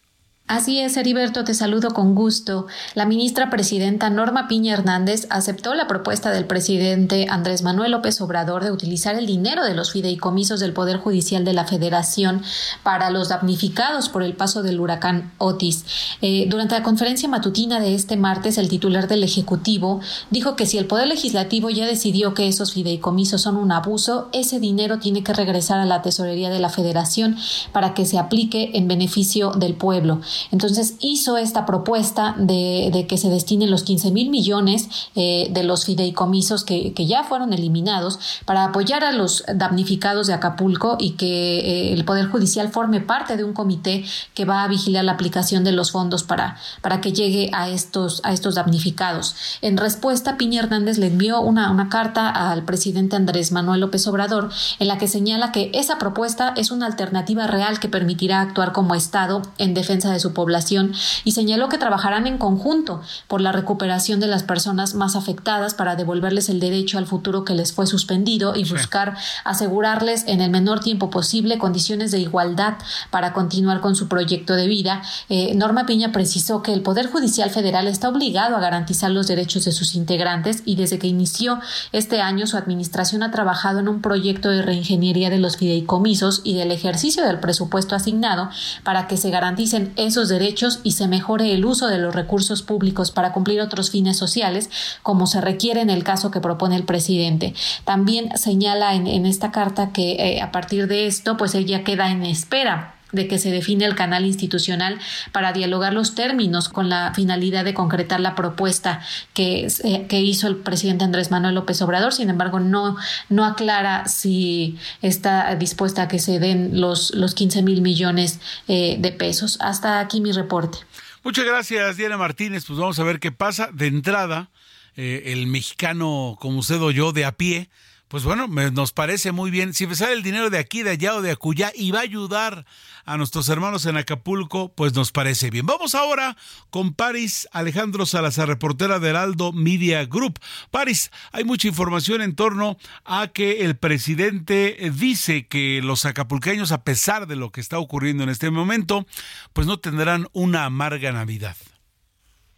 Buenas noches, Heriberto, amigas, amigos del Heraldo de México. Así es, y es que los habitantes de Acapulco no vivirán una amarga Navidad este 2023 porque el gobierno federal apoyará para que tengan mejores condiciones luego del impacto del huracán Otis. Esto lo aseguró el presidente Andrés Manuel López Obrador. En la conferencia de prensa en Palacio Nacional, el jefe del Ejecutivo Federal señaló que se tiene un despliegue de todas las fuerzas de las federales y de la Secretaría de Estado para atender esta emergencia social. Escuchemos al presidente López Obrador. Sí. Vamos a escuchar al presidente. No va a llevar mucho tiempo. Tengo el sueño, el ideal que vamos a convertir en realidad entre todos, como se está haciendo, de que ya en la Navidad eh, las familias van a estar muy contentas en Acapulco, van a estar, este, como lo merecen, muy felices. Ese es el compromiso. anunció que no habrá, que la Secretaría del Bienestar adelantará la entrega de los programas de bienestar, la pensión de adultos mayores y las personas con discapacidad. Instruyó a la Secretaria del Bienestar, Ariadna Montiel, a iniciar esta entrega de estos apoyos y también eh, para los, los que ya han, las viviendas que ya han sido censadas y estos pequeños comercios, que ya son cerca de 30 mil. También el presidente López Obrador dijo que hay 17 mil elementos de fuerzas federales desplegados, tanto en labores de seguridad como de apoyo a esta emergencia, emergencia social. También hay 2.900 trabajadores de la Comisión Federal de Electricidad que ya restablecieron el 75% del servicio y también 2.000 servidores de la Nación que realizan este censo casa por casa y más de 10.000 profesionales de la salud que atienden ya a la población en Acapulco y anunció que el día de mañana se va a presentar un plan para restablecer las actividades turísticas y de apoyo a, la población por esta emergencia social para que en, antes de la Navidad la población pueda tener una feliz Navidad. Heriberto. Pues muchas gracias por la información, Paris. Si estamos hablando de Navidad, pues ya la tenemos encima. Estamos hablando de un mes con tres semanas y se nos viene el tiempo encima y yo creo que son unos excelentes deseos. Vamos a viendo en, el transcurso de lo que va pasando. Yo tengo fe. Eh, si por algo lo dices que va a ir todo el apoyo, que así lo esperamos ver todos. Y vamos a ver qué, qué sigue ocurriendo, Paris. Este, creo que todos eh, eh, ponemos chonguitos, ¿no? Con tal de que este deseo del señor presidente se cumpla a cabalidad. Así es, todos deseamos que pronto Acapulco y su gente se pongan de pie y también ellos puedan celebrar felices fiestas en esta Navidad que ya está próxima. Heriberto. París Salazar, como siempre, gracias por la información. Un placer, buenas noches, Heriberto. Buenas noches, faltan 18 minutos para que sean las 9 de la noche, tiempo del centro, a través de El Heraldo Radio a nivel nacional. Este es el referente informativo. En ausencia de Javier Solórzano, le saludo en esta oportunidad de Heriberto Vázquez. Vamos con Carlos Navarro, reportero de Heraldo Media Group. Y es que el presidente nacional de Morena, Mario Delgado, aseguró que hasta cuatro de los ganadores de las encuestas internas en los estados que elegirán gobernador van a ceder su lugar a mujeres con el objetivo de cumplir con la regla de equidad de género.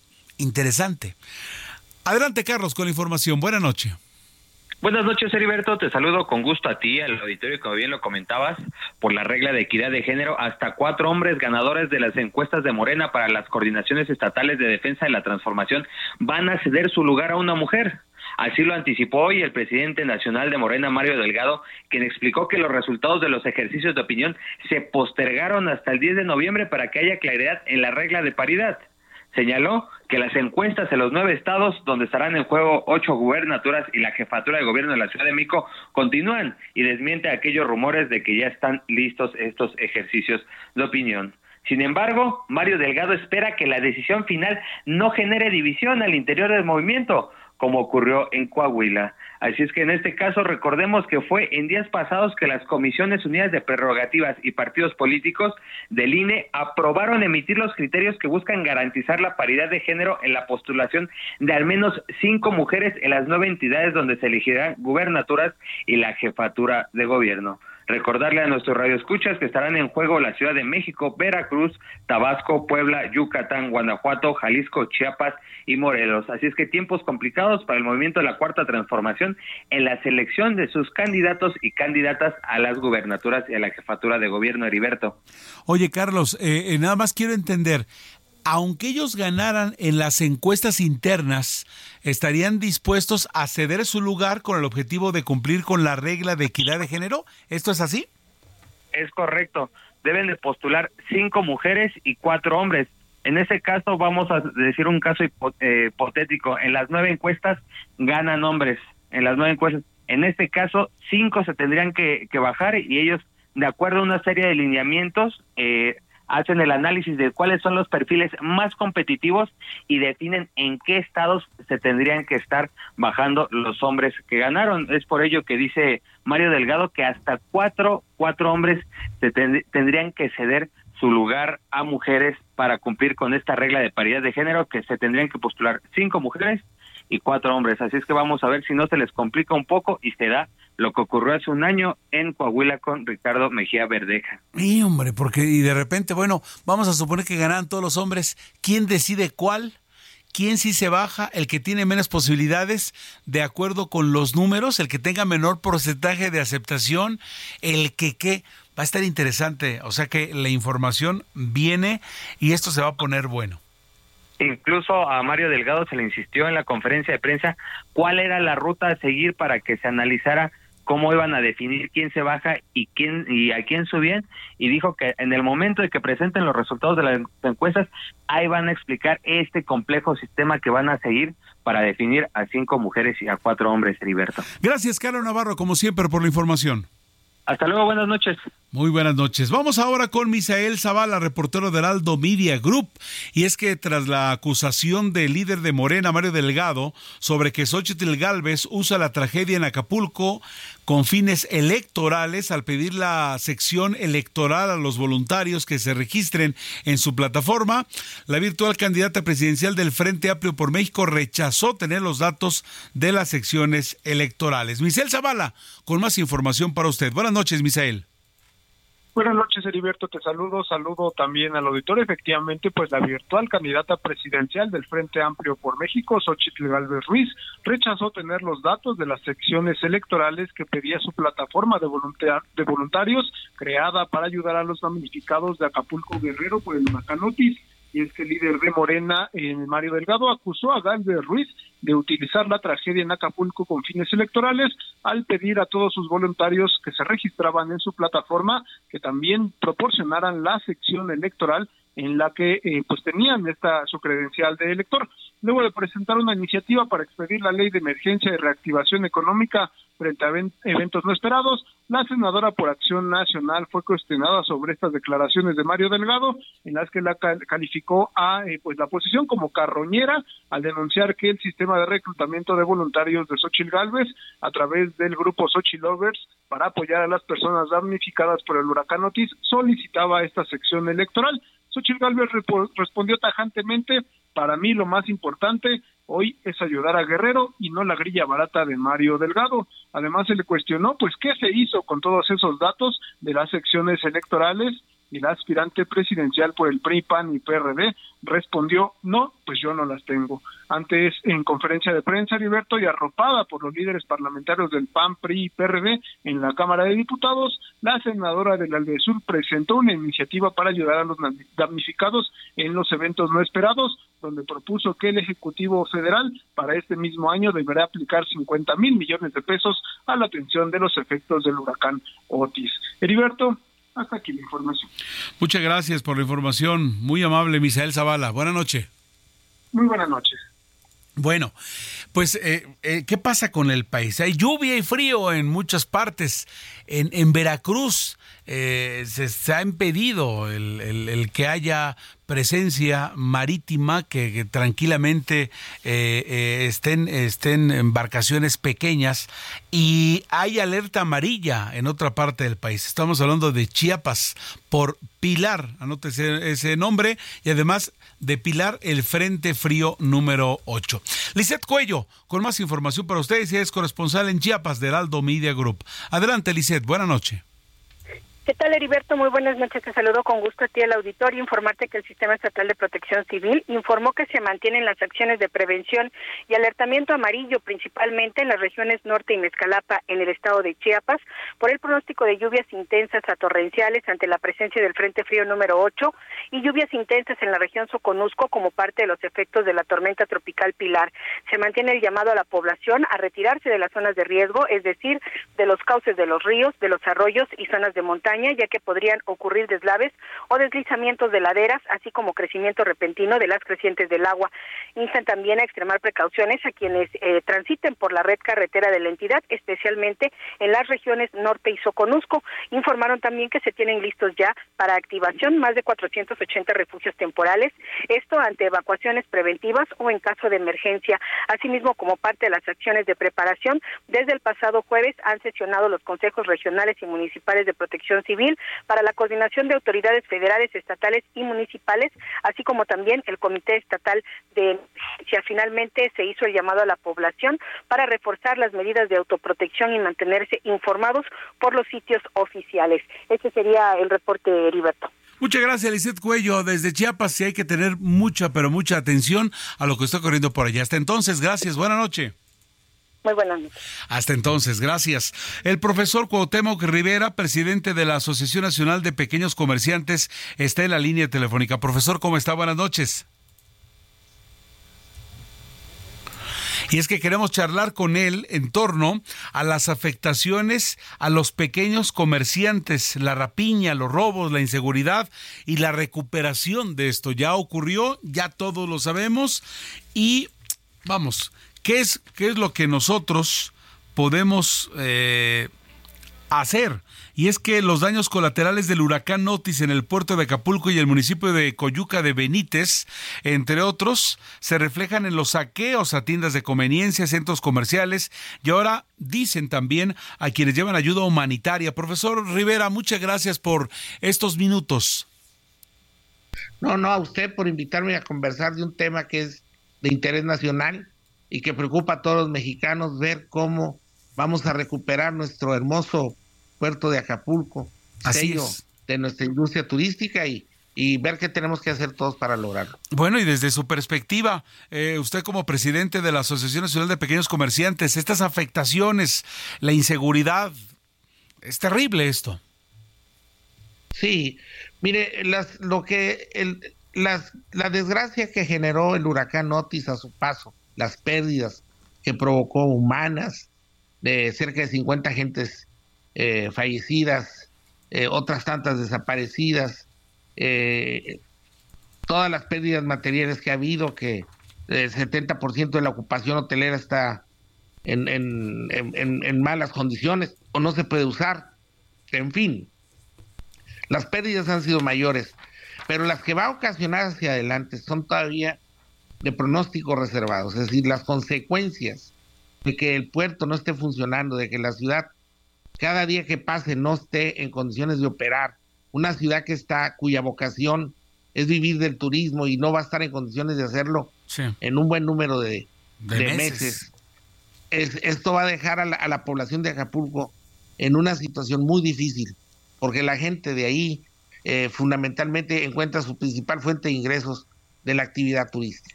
Oiga, señor, los, pequeños comerciantes, exacto, ¿cómo hacerle para que tengan confianza de volver a abrir? Eh, es más, ahorita necesitan incluso financiamiento porque los arrasaron también a ellos, no tan solo a los grandes establecimientos. No, no, no, no. Eh, definitivamente, como bien lo dices, eh, el pequeño comercio, hay 16 mil pequeños comercios en Acapulco y sus zonas aledañas. ¿En dónde están situados? En las colonias, en los cerros de Acapulco, en las contiguas del, del Boulevard Costero, incluso dentro del Boulevard Costero. Es decir, por donde pasó el huracán, se llevó a los grandes y a los chiquitos, es decir, no dejó Otis, no dejó títere con cabeza. Y como bien lo dices, ¿qué se llevó? Mercancía, se llevó fachadas, toldos, se llevó anaqueles, refrigeradores, es decir, de los 16 mil, al menos 4 mil están en condiciones de una, de una, de un, de una desgracia severa, que va a estar muy difícil volver a poner en pie el punto de venta.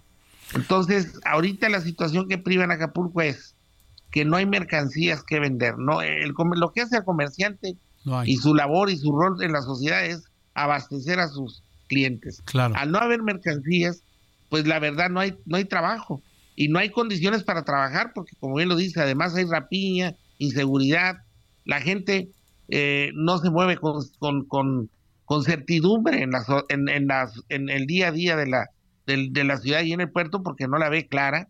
Y ahorita hay una especulación muy dura de alimentos. Es decir, el precio de los alimentos están eh, por los cielos. ¿Por qué? Porque se están trayendo de Chilpancingo, muchos de ellos. Y hay gente que se está dedicando a hacer eh, eh, de manera criminal un agosto con este asunto. y en algunas periferias de Acapulco se está vendiendo el kilo de tortilla, nomás te lo doy como ejemplo. Hasta en 150 pesos el kilo. No, mi señor, eh, esto, es, esto, es, esto es terrible, pero yo le agradeceré que en este espacio del referente de Javier Solórzano nos dé la oportunidad, el programa se nos está terminando, de volver a, a platicar con usted porque el tema es amplio. ¿Podemos hacerlo como un compromiso, don Cuauhtémoc? Con todo gusto, cuando guste, estamos a la orden y este y con todo placer. Muchas gracias. Buenas noches. Giovanna Torres, Daniel Padilla, Ángel Arellano, Ulises Villalpando, Gustavo Martínez, Heriberto Vázquez. Todos, gracias. Buenas noches. Hasta aquí Solórzano, el referente informativo.